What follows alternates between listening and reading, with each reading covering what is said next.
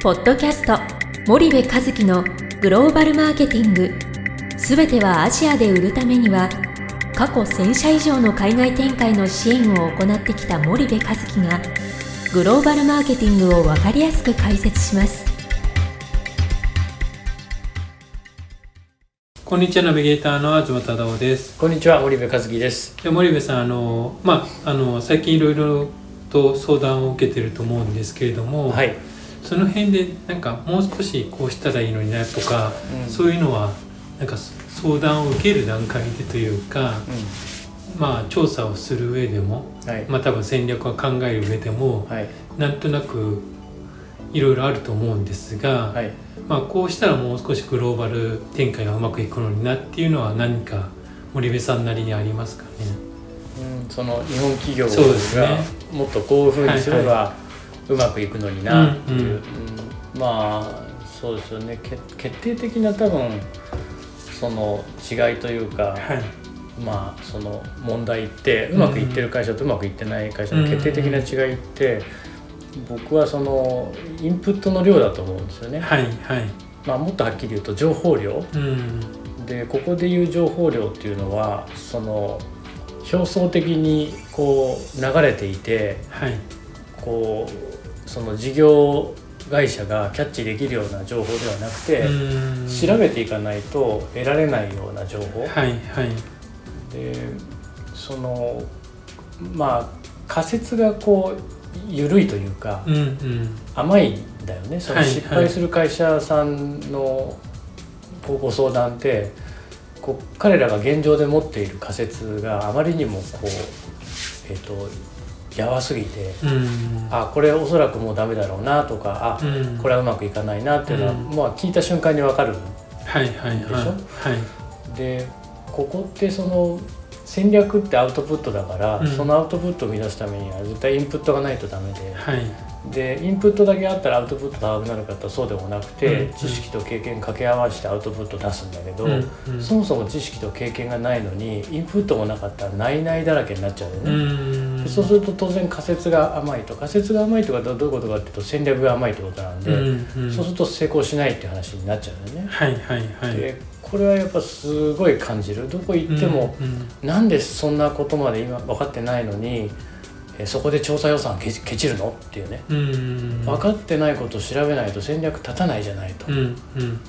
でそういう失敗する会社の大半がどういう思考になるかっていうと、うん。まあ、とりあえずやってみるみたいな、はいはいはい。とりあえずやってみるはすごい重要なんだけど、角度の高い仮説があってとりあえずやってみるのとう、ん低いレベルでとりあえずやってみるんだとね。はい。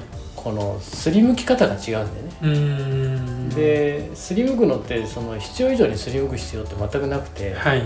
何回かすりむいたらなあの学ぶのでね、うんうん。人間っていうのは、うん。最低限のすりむきでいいんだけども、うん。最初のその情報量が低いと仮説の角度が低いから、はい。やたらすりむいちゃって、うん。勝つ前になんかもう傷だらけでなんか湿気多量で死んじゃうみたいなね、はいはいはい。そういうことにもまあなっちゃうわけなので、なんかその情報量がやっぱ足りない気がするんですよね。うん。うん。うんそうすると情報量がまあ増えていけばうん。自然にとはならない経験の分はないんでしょう、うん。知識量が増えてうん。仮説の、うん。まあ、確率は上がるっていうことですかね。うん、確率はあの上がりますよ。で、うん。この知識と経験掛け合わせるっていうところなんだけれども、まあ知識量ももっと上な人いっぱいいるわけだから、うん。まあ、それが専門家とかコンサルタントなわけでしょ。はい。でそういう人たちの力を一時的に借りてはい。で彼らとずっと並走する必要なんて全くなくて、うん。まあ、我々みたいなあの使いたい時だけ使えばいいわけだから、うん。あのそうするとまあ革新的な戦略がはいはい。生み出されるっていうロジックなんだけど。うん。で逆に言うと自分たちがその情報を持ってないと、うん。その専門家を使いようもないんだよね。はいはいはい。なので逆に言うといいその、えー餌にされちゃうっていうケースだって当然あるわけだから、うんあの、うん、そこはやっぱりすすごく感じますかね。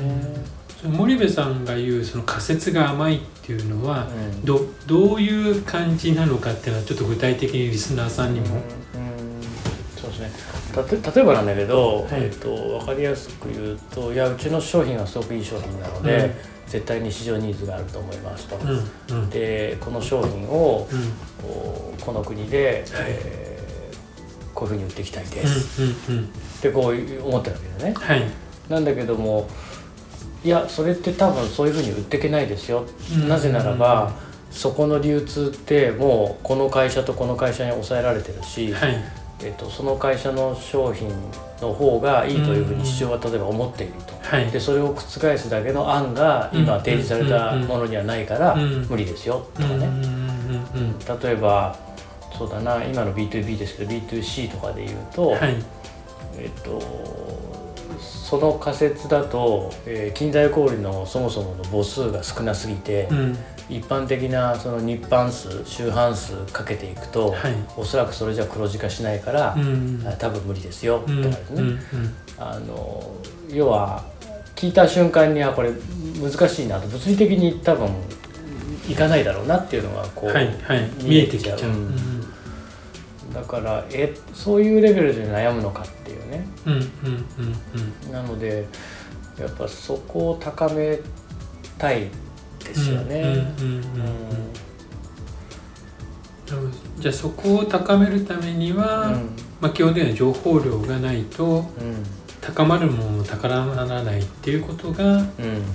一つ課題としてあるってことですよね。うん。まあ、その調査をしなさすぎるっていう調べなさすぎるってう。んいう、うん。で、えー今ある材料とか日本国内での経験値を武器に、まあ、基本的には戦おうとしてて、で最悪のケースは自分たちは足りてないんじゃないかって認識してやるんだったらまだいいんだけども、うんはい。